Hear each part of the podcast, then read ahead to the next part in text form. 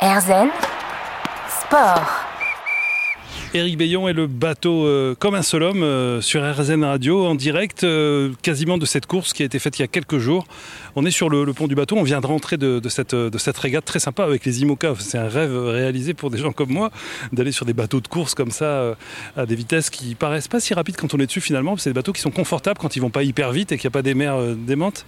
Vous nous avez dit tout à l'heure que voilà, vous avez, il fallait faire face aux épreuves pour, pour, pour, pour trouver du sens à la vie. Mais c'est fait pour vous. Pourquoi vous retournez là-bas? Ah, c'est une sacrée question. Déjà, je me suis promis euh, la première fois que j'y retournerai pas.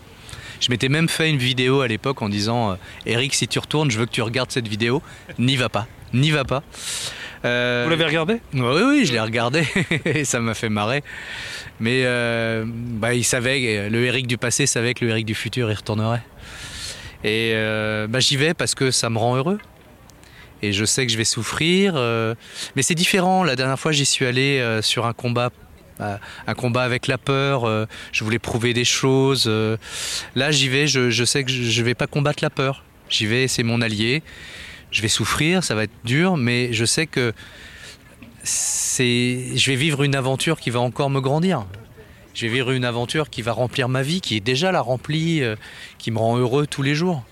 Donc c'est complètement différent. J'y vais, euh, c'est la même aventure, ça reste un tour du monde sur un, bateau, mais pour moi c'est une autre découverte, c'est une autre étape de ma vie, qui est plus justement dans la douceur. Ça paraît bizarre, mais c'est une aventure qui est plus dans la douceur. Pour faire le lien avec les gens qui écoutent la radio, qui ont toutes sortes de, vies différentes les uns et les autres et qui se disent euh, Mais moi je peux pas, déjà j'aime pas l'eau, j'ai peur de nager, mais est-ce que est-ce qu'on peut transposer ce niveau d'aventure sur, sur Terre en fait Mais bien sûr, évidemment, euh, chacun son truc. euh, Je parle pas de l'Everest, hein. Non, non, mais chacun son truc. Moi, j'ai tiré un film, j'ai fait un film au cinéma de, de mon Vendée Globe, et, et ce que j'ai voulu raconter, c'est pas la course, c'est le cheminement euh, d'un homme lambda qui veut dépasser sa peur, parce que c'est ce que je suis. Et devinez quoi, on a tous peur. Donc en fait, tout ça, c'est complètement euh, universel et, et on peut euh, monter une entreprise, on peut euh, créer une association, on peut combattre une maladie, on peut élever ses enfants, tout ça. ben moi j'ai une petite fille, j'ai peur de me rater.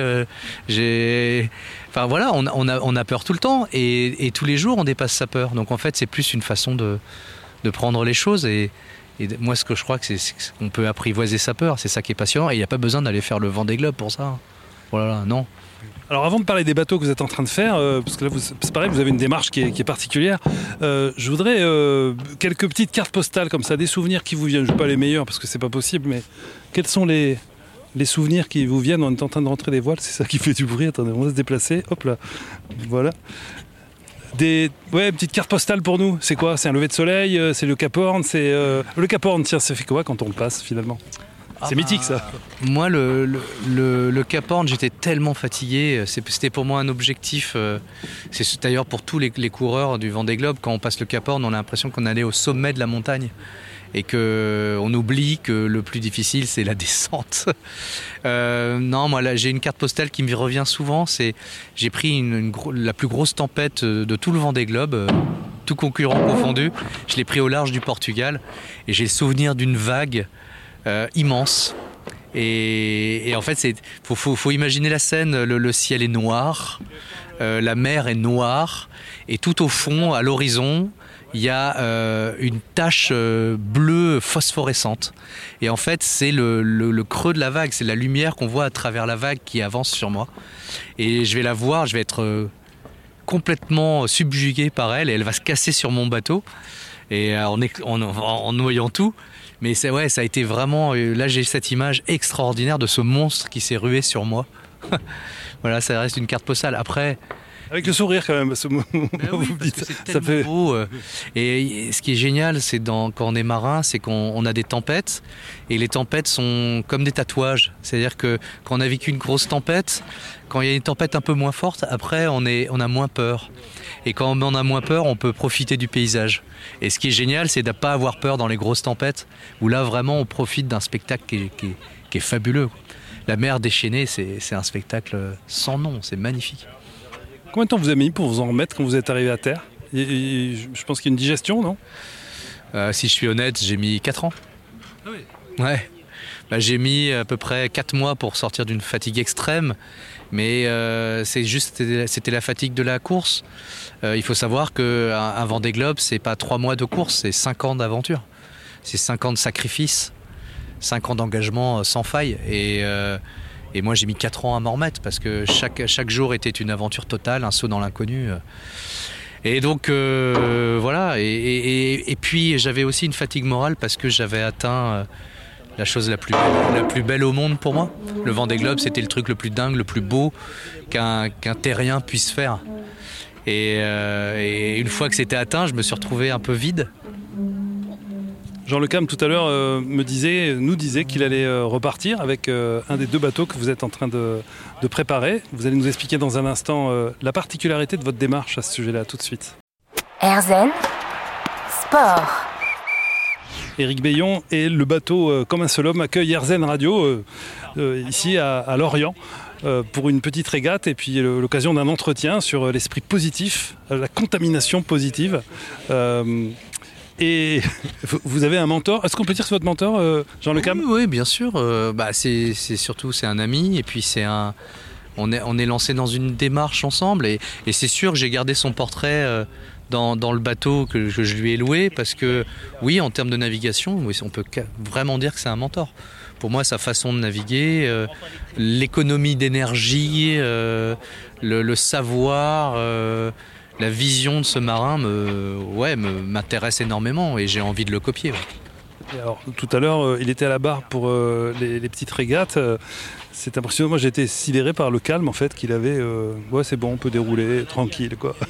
ah ben oui, ça s'appelle 50 ans de, pratique. Hein. donc, il est, il est, plus, il est peut-être plus à l'aise sur un bateau que, que sur un vélo. Hein. D'ailleurs, oui, certainement. Je l'ai jamais vu sur un vélo, d'ailleurs.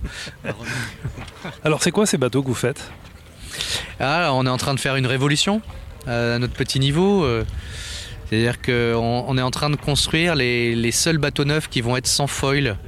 C'est-à-dire qu'on a décidé d'aller dans la direction opposée de, tous nos autres concurrents qui euh, ont décidé de faire des bateaux qui volent.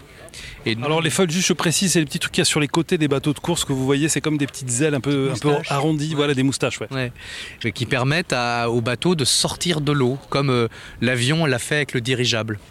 Et euh, c'est des solutions euh, qui coûtent très cher, c'est des solutions qui réclament une équipe nombreuse, de gens très très capés. Et donc nous, on a regardé un peu le temps qu'on avait, les budgets qu'on avait, et on s'est posé cette question qu'en fait on devrait tous se poser pour n'importe quoi aujourd'hui. C'est de quoi a-t-on réellement besoin pour aller gagner le Vendée Globe? Et donc on a vu qu'on pouvait euh, avoir des bateaux plus simples, de moitié moins chers, euh, tout en innovant dans la sobriété et la simplicité. Donc on a recruté un, architecte génial qui s'appelle David Raison, euh, qui est un architecte qui a révolutionné le monde de la course au large en proposant des, bateaux SCO, des bateaux à, étrave ronde.